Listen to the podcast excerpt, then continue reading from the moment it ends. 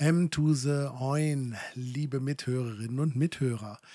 Ja, lange war es ruhig. Jetzt komme ich hier zurück mit einem Short Nerd West.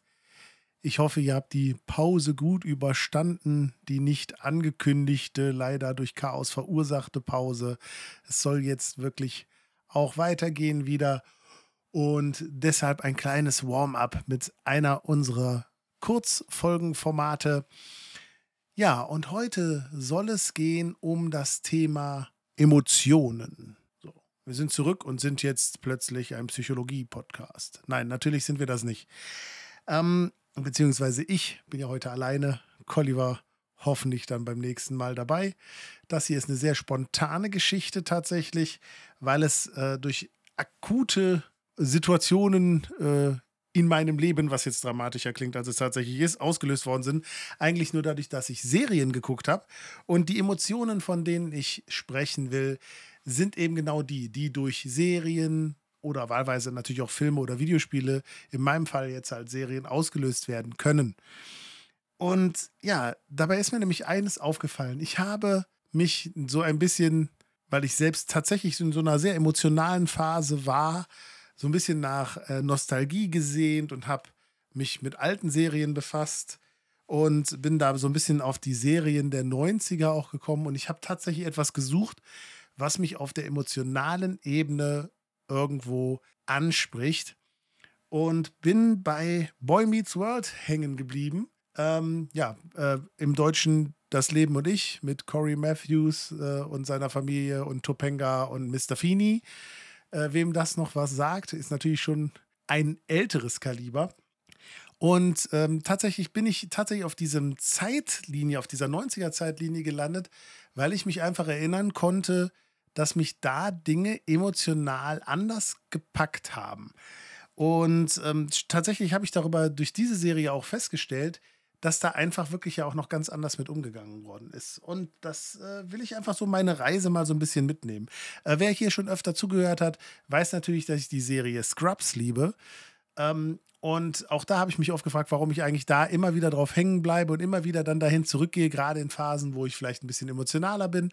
Und es ist eben dieser Umgang mit realen Situationen, auf humoristische Art und Weise, trotzdem der nötigen Ernsthaftigkeit und eben dem wirklichen Zulassen von diesen Emotionen und dem bewussten Provozieren von Emotionen, ähm, ohne das Ganze aber zu komplex werden zu lassen. Und diese Serie eben, äh, Das Leben und ich, beziehungsweise Boy Meets World, äh, hat mich da total bekommen. Und deshalb habe ich das nochmal wirklich, äh, kam ich dann nachher wirklich in so eine kleine Sinnkrise, was eben Serien angeht. Und zwar habe ich bei Boy Meets World angefangen und habe erst so die ersten Folgen gedacht, so, oh, naja, gut, außer Nostalgie ist hier jetzt gerade nicht viel drin. Und dann wird das aber ganz, aber doch oft sehr emotional. Äh, diese besondere Beziehung zu dem Lehrer, der die, die, seine Schüler versucht durchs Leben irgendwie auch zu begleiten und nicht nur im Klassenraum. Äh, die Liebesgeschichte von Cory und Topanga, dies, das, die Freundschaft zwischen Sean und, äh, und ähm, Cory und auch dann äh, der, dieser Klassenunterschied und dass dort einfach solche Dinge äh, thematisiert werden und auf teilweise sehr emotionale Ebenen gehoben werden. Gleichzeitig aber natürlich immer sehr lustig, weil es ja natürlich auch eine Sitcom. Und die Serie habe ich gesehen und tatsächlich auch an der einen oder anderen Stelle ein Tränchen verdrückt, muss ich ganz ehrlich sagen.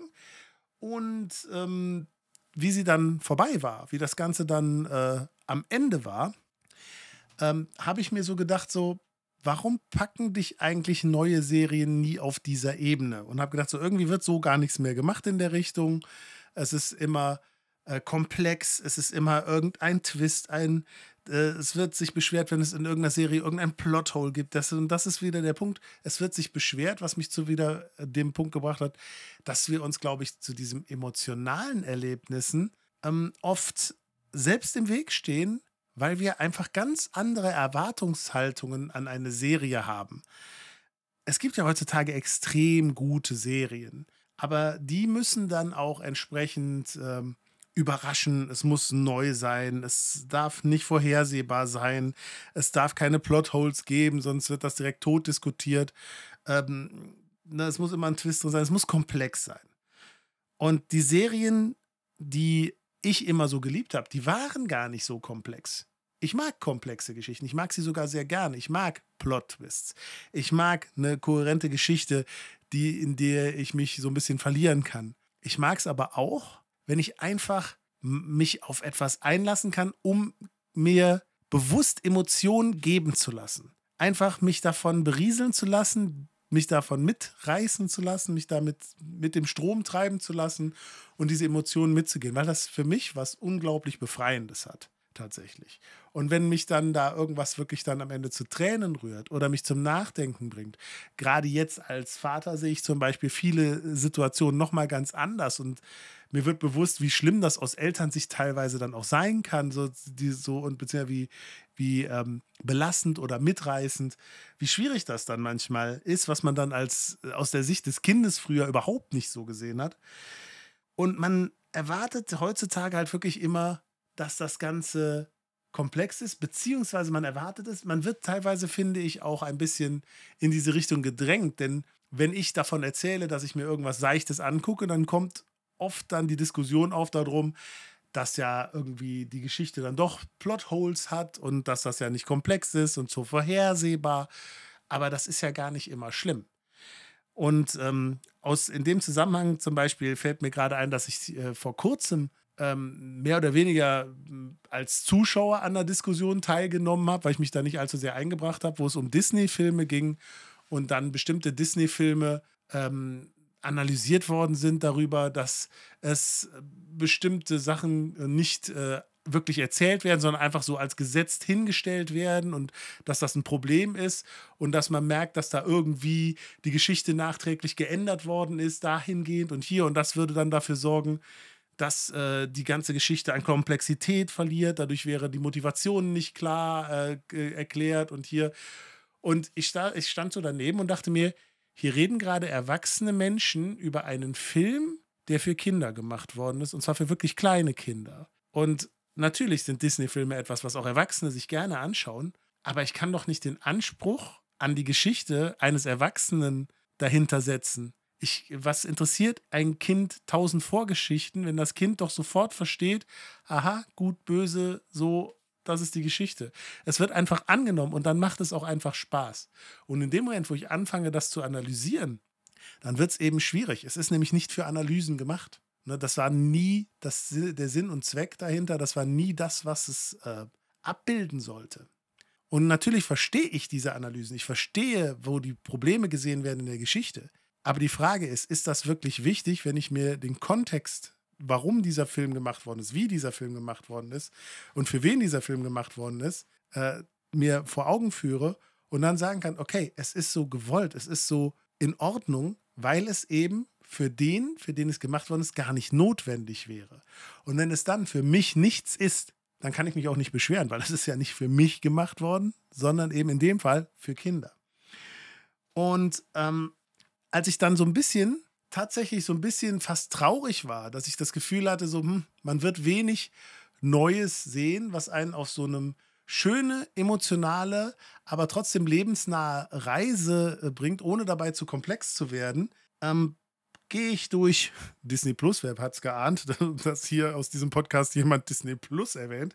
Ähm, und zwar gibt es da äh, eine Star Original Serie, ähm, und zwar ganz oder gar nicht. Und das hat mich mega überrascht, dass das gekommen ist, weil wir haben ja äh, jetzt irgendwie 25 Jahre, die vergangen sind, glaube ich, seit äh, der Film ganz oder gar nicht im Englischen The Full Monty erschienen ist. Falls jemand den nicht kennt, gerne nachholen, ist wirklich ein cooles Ding. Ähm, und zwar geht es da um eine Gruppe von Stahlarbeitern, die ihren Job verlieren und lange Rede, kurzer Sinn, hier Geld wird gebraucht, alles Mögliche und am Ende entscheiden die sich äh, dazu, als an einem Abend als Stripper aufzutreten, um damit Geld zu verdienen, weil das Geld dringend nötig ist einfach. So, also Leute, die da überhaupt nicht in diese Rolle des Strippers passen würden. Wirklich lustiger englischer Film, mega gut, habe ich immer wieder geguckt, habe ich wirklich oft geguckt, weil der eben auch es schafft, diese Emotionalität zu transportieren. Und jetzt haben wir all diese Charaktere 25 Jahre später, was heißt teilweise wirklich schon sehr alt, in einer Serie, in der ich mich halt auch gefragt habe, die können ja nicht wieder strippen. Und das hätte ich auch echt albern gefunden, wenn das wieder in diese Richtung gegangen wäre. Aber nein, darum geht es halt auch nicht, sondern es ist eine Serie einfach über diese Truppe, die halt immer noch miteinander mehr oder weniger immer zu tun hat und ähm, die Geschichten um diese Leute herum. Und auch da ist es halt wieder einfach so lebensnahe Geschichten, die mit Humor und viel Emotion einen einfach auf eine Reise mitnehmen, die vorhersehbar ist, meiner Meinung nach, die äh, einen dann nicht irgendwie groß überrascht mit Komplexität, die mit Sicherheit, wenn man es analysieren würde, auch irgendwo bestimmte Stellen hat, wo man sagt, ha, das ist jetzt aber nicht kohärent durcherzählt, äh, solche Dinge, aber die mich auch so super emotional mitgenommen hat und wo ich äh, immer mit einem positiven Gefühl am Ende rausgegangen bin, auch wenn Sachen, die nicht so schön sind in der Serie, dann passiert sind, weil sie einen auf eine gute Weise begleitet. Und das hat mir einfach gut getan, zu sehen, dass es das heute tatsächlich noch gibt. Problem ist natürlich, dass das eventuell nicht erfolgreich sein wird. Ne? Das ist, weiß man natürlich nicht. Ich glaube nicht, dass diese Serie jetzt so komplett durchstartet. Keine Ahnung, ob es davon noch eine Staffel geben wird. Ich habe es auch nicht irgendwie recherchiert oder sonstiges.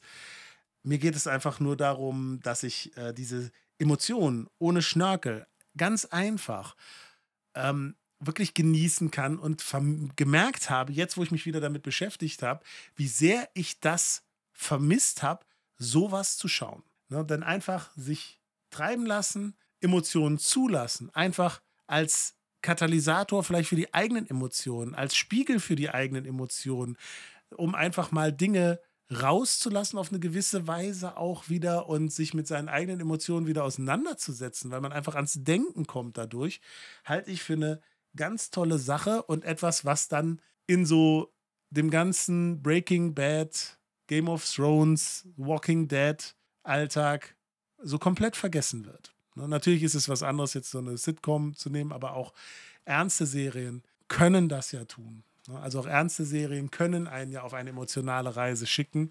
Und ich habe das Gefühl, dass sowas heute immer weniger wird. Und auch ein, ähm, im Bereich der Sitcoms habe ich sowas extrem lange nicht mehr gesehen, dass es einen wirklich auf dieser emotionalen Ebene auch so richtig packen kann. Ich meine, wann hat man noch mal etwas gesehen, wie die Szene in Prince of Bel Air, wo dann Will Smith beziehungsweise eben der Prinz von Bel Air Will äh, über seinen Vater spricht und sich darüber aufregt, dass er gegangen ist und das ohne Musik oder sonstiges schafft, dann eine Emotion zu erzeugen. Wie gut war das? Und das will ich wieder viel, viel mehr sehen. Es kann natürlich sein, dass ihr das vollkommen anders seht oder beziehungsweise sagt, ja, das gibt es doch heute auch noch zuhauf oder hier und dass es euch irgendwie tausend Beispiele einfällen, die äh, dazu passen. Gerne gibt das an äh, mich weiter. Meldet euch bei uns auf dem Discord-Server, dem Nerdswerk an, geht auf nordnerdwest.de, schreibt at, äh, an flaschenpost at äh, Social-Media-Kanäle von uns, wenn ihr wollt gebt mir da gerne ein bisschen Feedback, was ihr davon haltet. Diese, äh, diese emotionalen Reisen in Serien, gibt es da für euch noch viele Beispiele? Gibt es die aktuell noch? Äh, schreibt mir Tipps. Ich bin gerade ganz heiß drauf, dass ihr mir da vielleicht noch die ein oder andere Serie empfehlt. Nehme ich gerne mit. Ansonsten bleibt mir jetzt nur noch zu sagen, äh, vielen Dank fürs Zuhören. Wir sind definitiv gerade in ganz konkreten Planungen, die nächsten Folgen für euch auch zu veröffentlichen von Nord Nerd West. Die kompletten Folgen, die langen Folgen mit Colliver. Wir sind heiß, wir sind bereit. Und in diesem Sinne, denkt dran, morgen könnte der schönste Tag eures Lebens sein. Seid dafür bereit. Ciao.